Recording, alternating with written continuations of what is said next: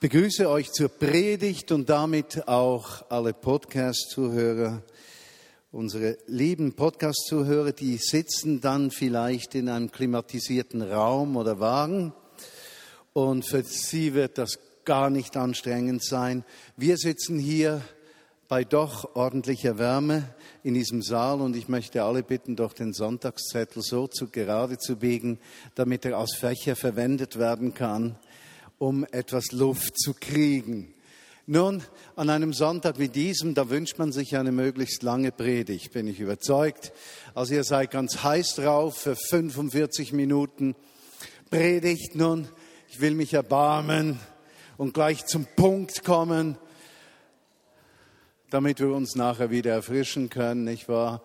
Thema heute Abend.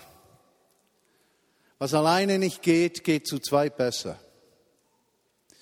Was alleine nicht geht, geht zu zweit besser.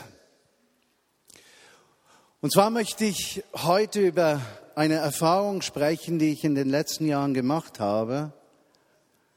Ich habe verschiedene Gebetszweierschaften, Gebetspartner, Menschen, die mit mir sehr persönlich, sehr innig, sehr nah im Glauben unterwegs sind. Pflege drei davon.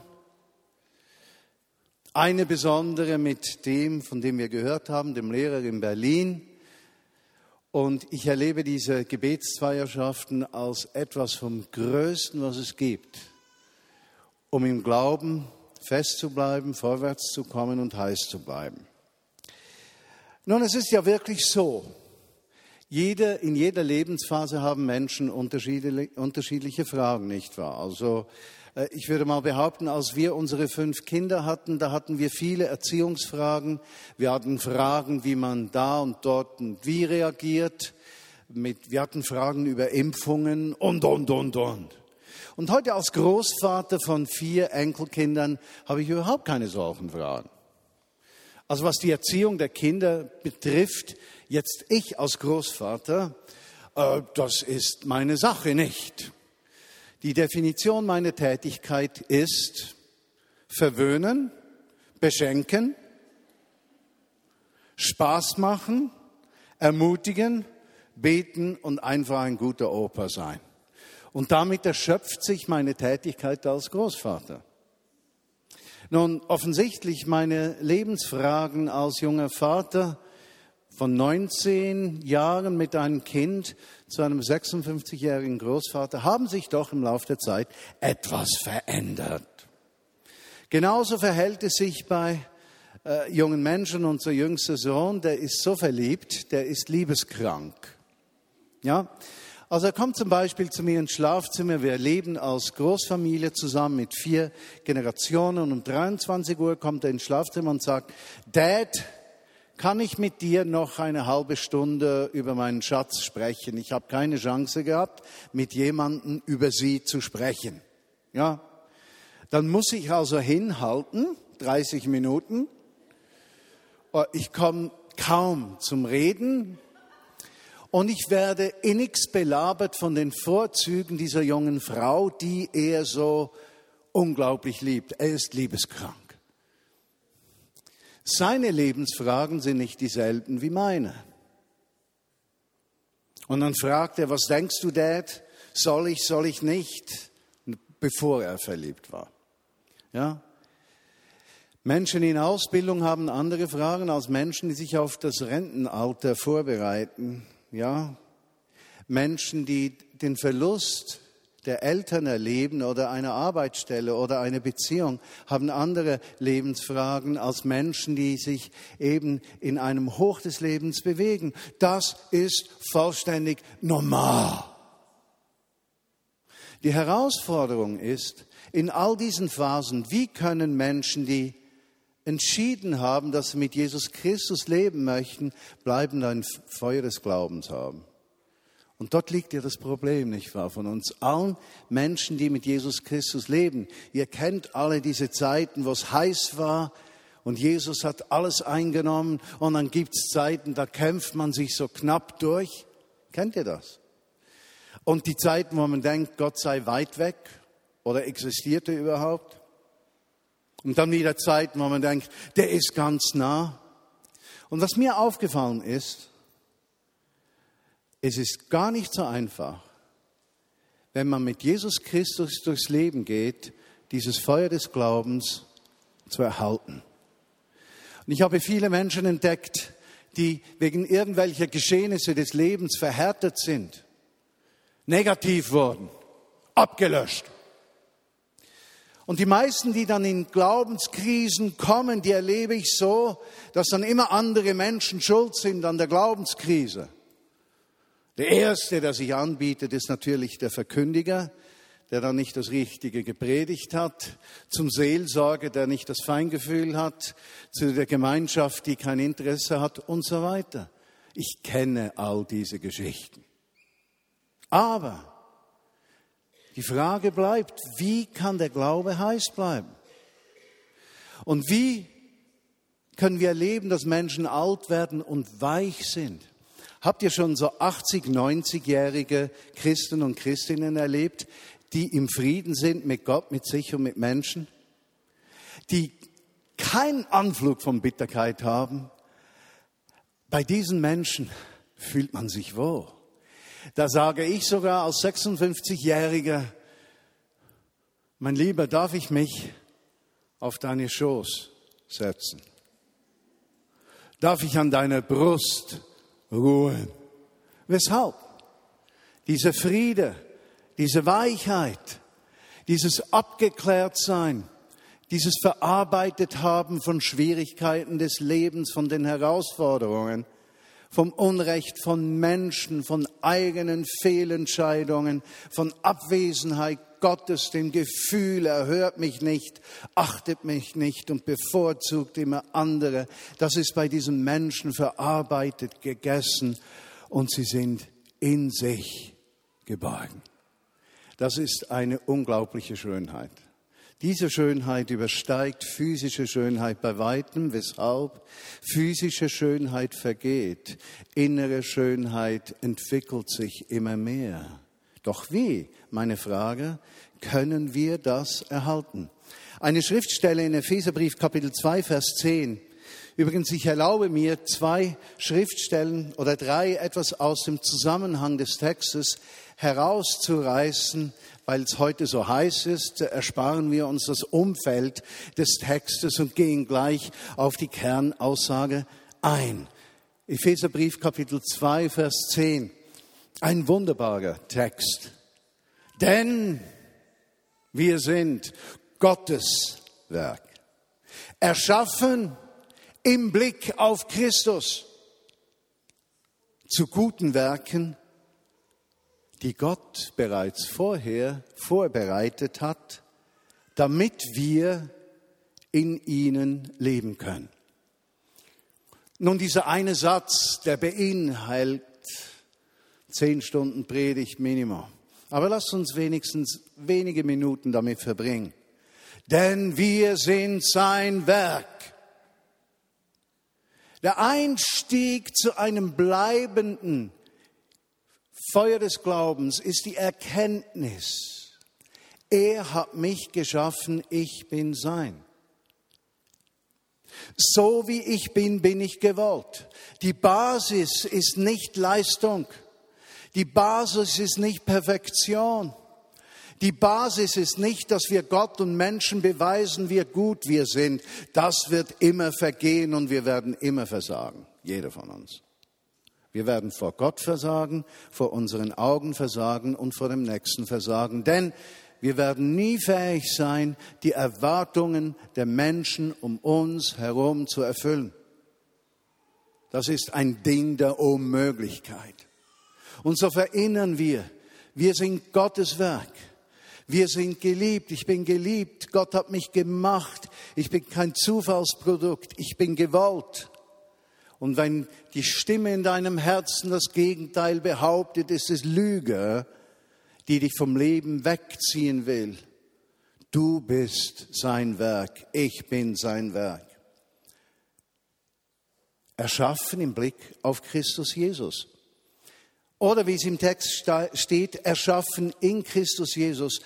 Aber dieser kleine Zusatz im Blick auf scheint mir aus meiner Sichtweise fundamental wichtig zu sein. Als Gott dich schuf, hat er dich im Blick darauf geschaffen, dass Christus alles getan hat, um dein Leben lebenswert zu machen. Das heißt, als Gott dich geschaffen hat, hat er dich nicht der Hölle und der Wüste preisgegeben, sondern im Blick auf Jesus Christus in den Höllen deines Lebens und in den Wüsten deines Lebens zu wissen, du bist nicht alleine, du schaffst es. Gott hat einen positiven Blick auf dein Leben. Und sein positiver Blick bedeutet, er hat alles vorgekehrt, was notwendig war, damit du in den Herausforderungen des Lebens bestehen kannst, im Blick auf Jesus Christus. Im Blick auf Jesus Christus bedeutet im Blick auf sein Leben, sein Tod, seine Kreuzigung, seine Beerdigung und seine Auferstehung, dass die Kräfte, die gegen das Leben sind, besiegt sind in Christus und das Leben zu dir durchdringen. In diesem Blick hat er es getan. Und dann kommt er zum nächsten und sagt, um gute Werke zu tun, die Gott bereits vorbereitet hat. Und das spricht jetzt mächtig in die Schweizer Seele hinein und noch mehr in die deutsche Seele, vielleicht etwas weniger in die österreichische Seele, die Leistungsgesellschaft. Wir bewerten nur das als gut, was groß, stark, erfolgreich ist, Wissen, Erfolg, Schönheit, Reichtum. Und dort versprechen wir in unserer Gesellschaft den Menschen die innerste Erfüllung und Zufriedenheit und Zukunft. Und der Fluch ist, meine Lieben, alles vergeht. Die Schönheit wie das Wissen, wie das Geld, wie der Besitz, wie der Erfolg. Erinnert ihr euch an Präsident Ronald Reagan? Keine politische Aussage von mir. Einer der mächtigsten Männer der zweiten Hälfte des 20. Jahrhunderts. Alzheimer und nachher gestorben. Und als er an Alzheimer erkrankte, wusste er nicht mehr, wer er in seinem bewussten Leben gewesen war. Alles vergeht.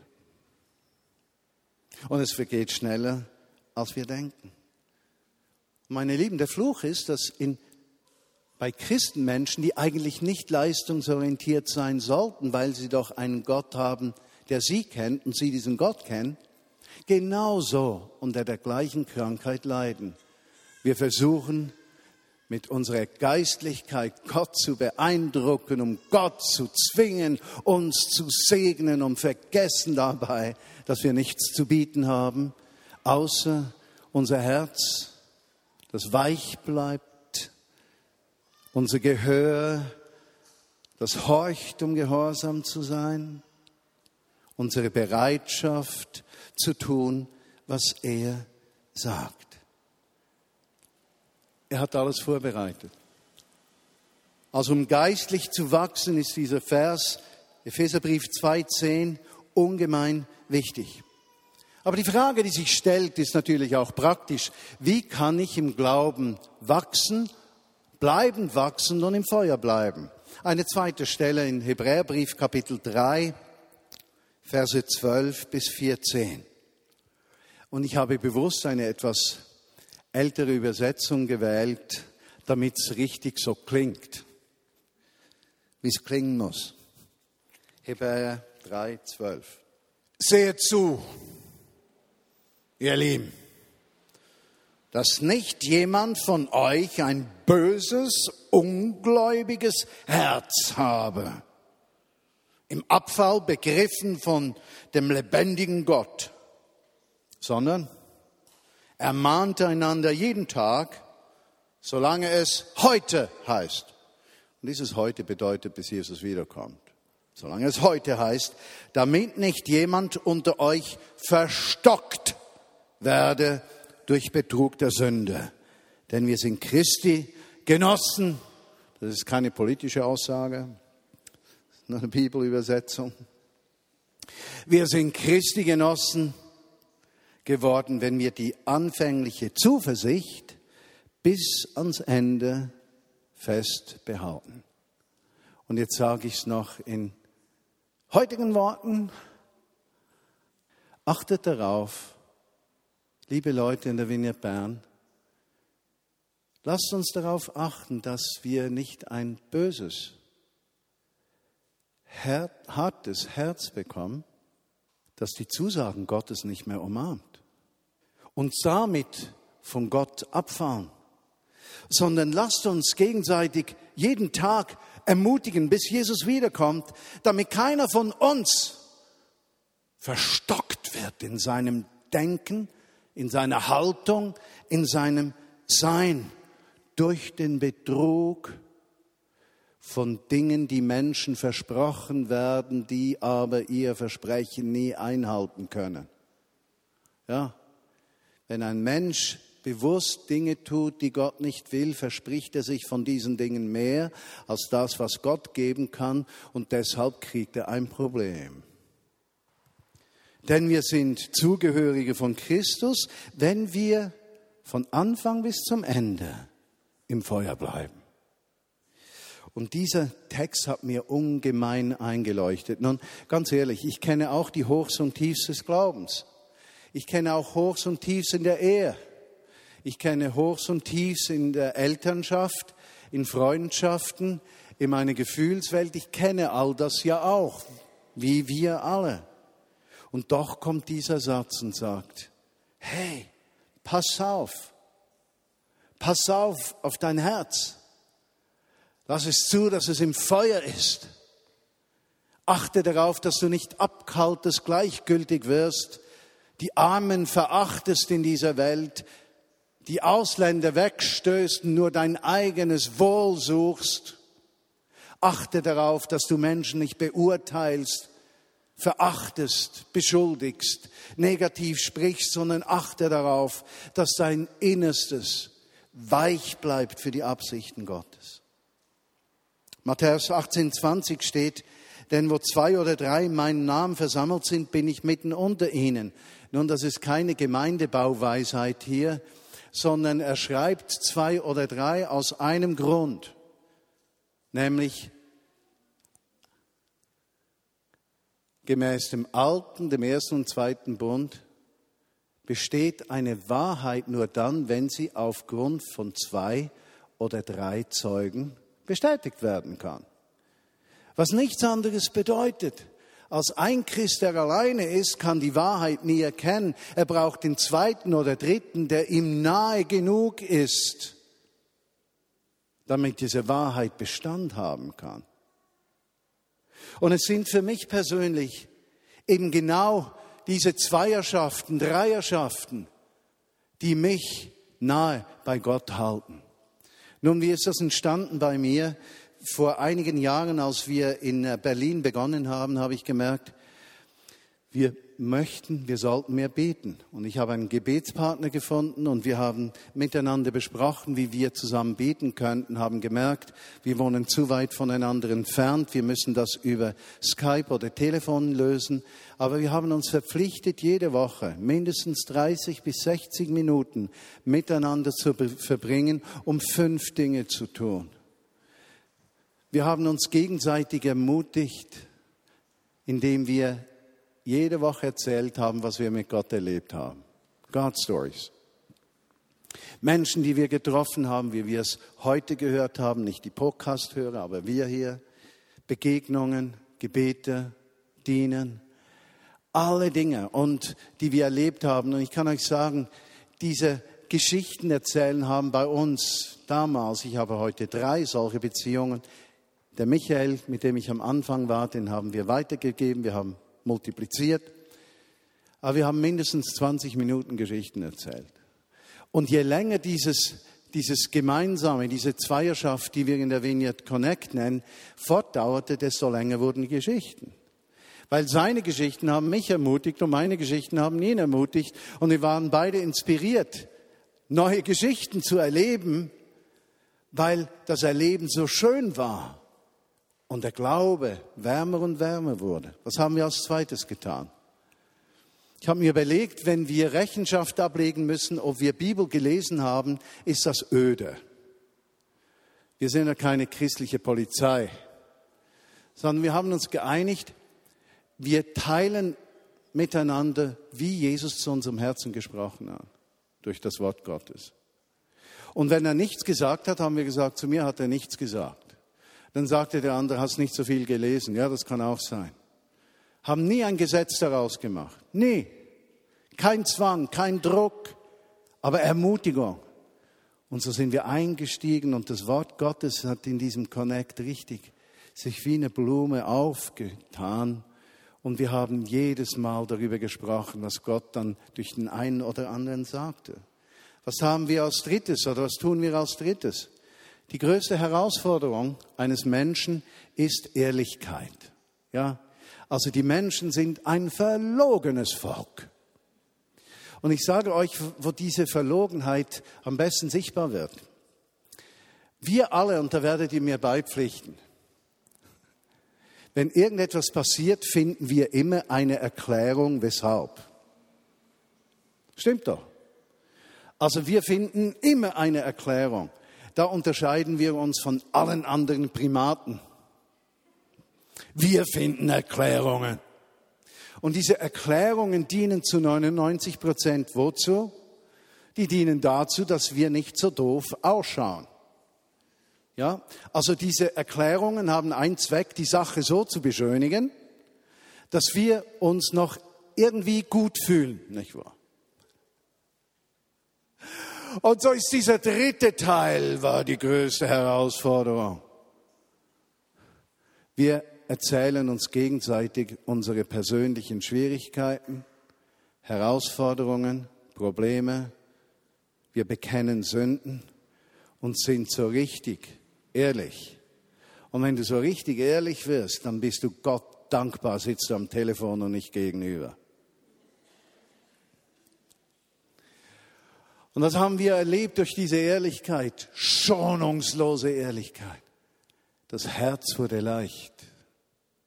Die Gewichte fielen ab.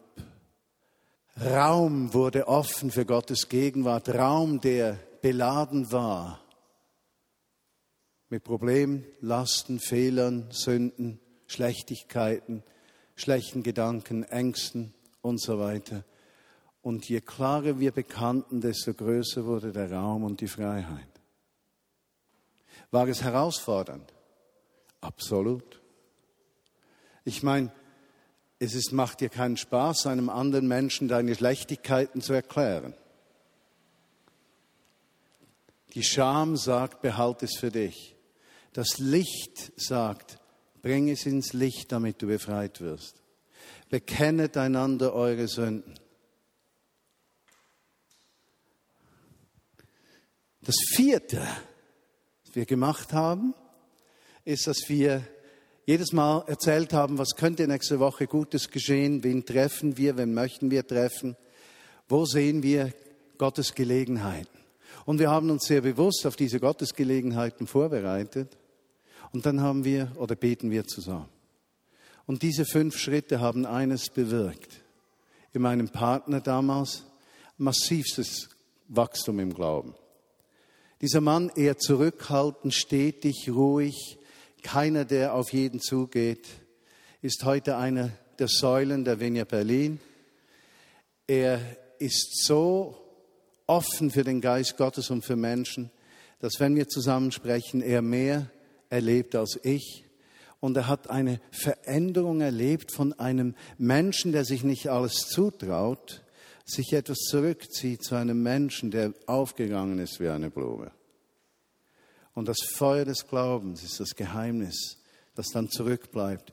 Und jedes Mal, wenn wir uns sehen, wir machen kein Connect mehr, wissen wir, wir sind uns im Geist einmal sehr, sehr, sehr, sehr nahe gekommen. Und wir tragen einander durch das Leben. Wie gesagt, ich habe heute drei andere Connect-Partner und ich erlebe das genau gleich. Nicht in jeder Situation so intensiv. Weshalb? Es kommt immer darauf an, wie stark sich Menschen darauf einlassen. Und es kommt darauf an, in meinen Augen, dass ein gewisses geistliches Gefälle da ist.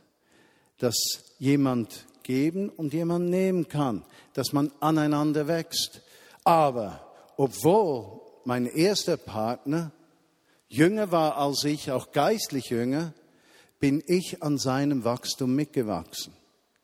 Ich habe mindestens so viel profitiert wie er. Was einer alleine nicht kann, können zwei vollbringen. Und wenn der dritte Jesus im Boot sitzt, ist nichts mehr unmöglich.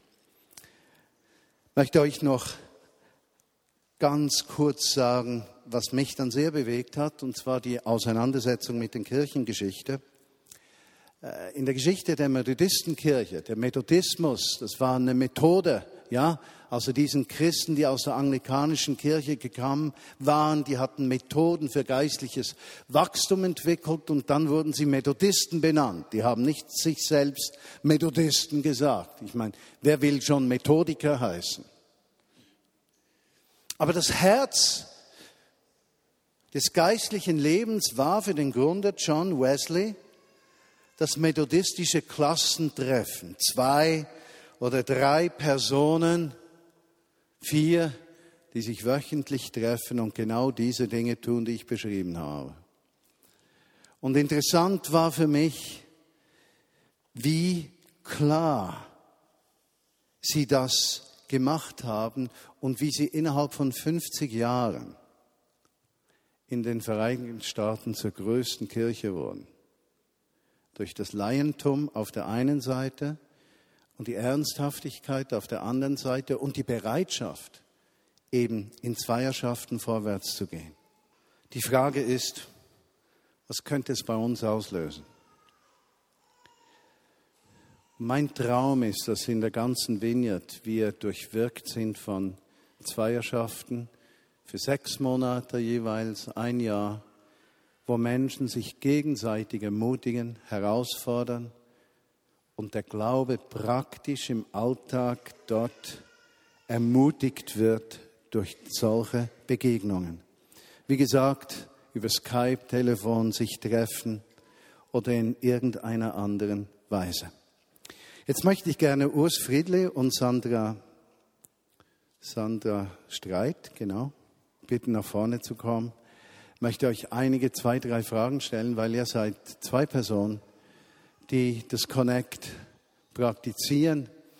Es ist so, nicht überall in der Vignette Bern machen wir das genau gleich. Also wir haben nicht, komm nur hier, wir haben nicht äh, fünf Schritte in den Himmel oder so, sondern wir nehmen diese fünf Gedanken auf und formen sie in jeder Zweierschaft etwas anders um.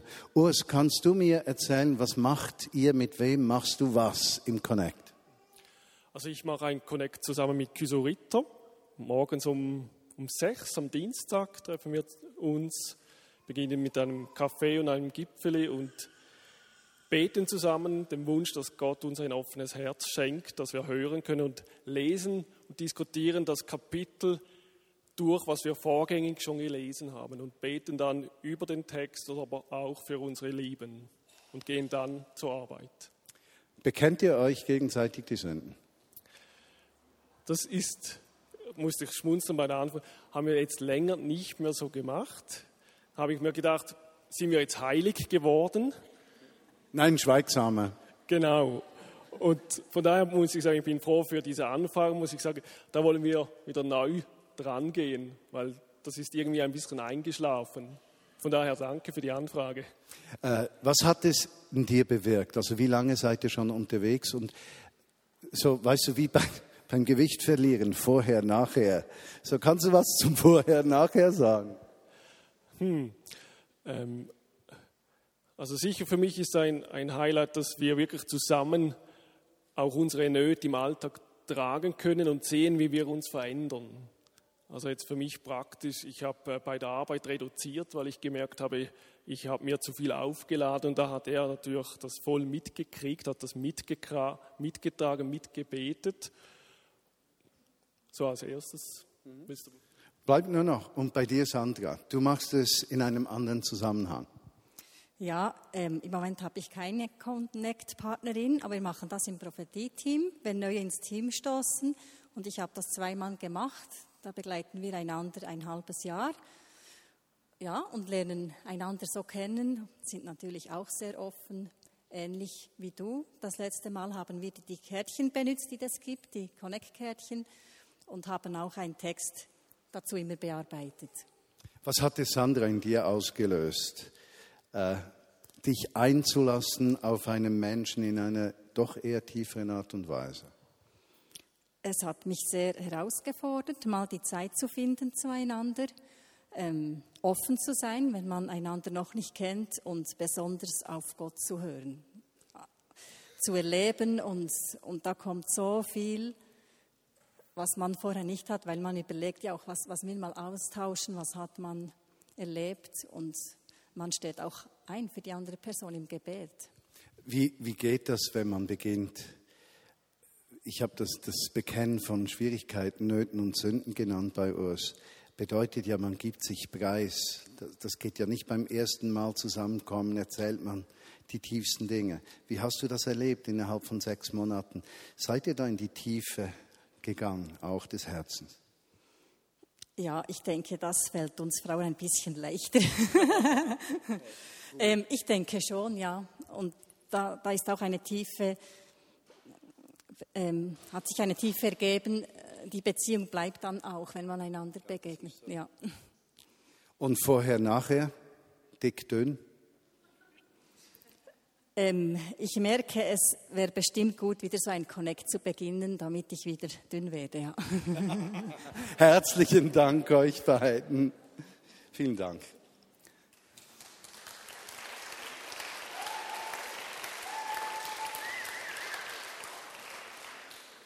Ich möchte noch beten, dass unser Glaube positiv, ermutigend, real, freisetzend, kräftig, brennend und bleibend ist. Jesus, ich danke dir für die Gedanken heute, die vielleicht nicht so sehr eine Predigt gleichen, als vielmehr einem Bild, das du uns in deinem Wort gibst, wie wir in unseren Glauben hineinwachsen und bleibend heiß werden können. Und Jesus, ich möchte dir ganz besonders die Menschen unter uns bringen, die so ab 40 in große Fragen kommen was sie erleben soll, was der Sinn ist, die Richtung. Menschen, die bereits während Jahren Schmerzen und Situationen erlebt haben, die sie an irgendwelchen Punkten ihres Seins zurückgebunden haben. Herr, mit Menschen gemeinsam zu gehen und sich herausfordern zu lassen. Diese regelmäßige Begegnung, die uns an dich erinnert und stärkt im Glauben und herausfordert Darin liegt die Kraft einer christlichen Gemeinschaft.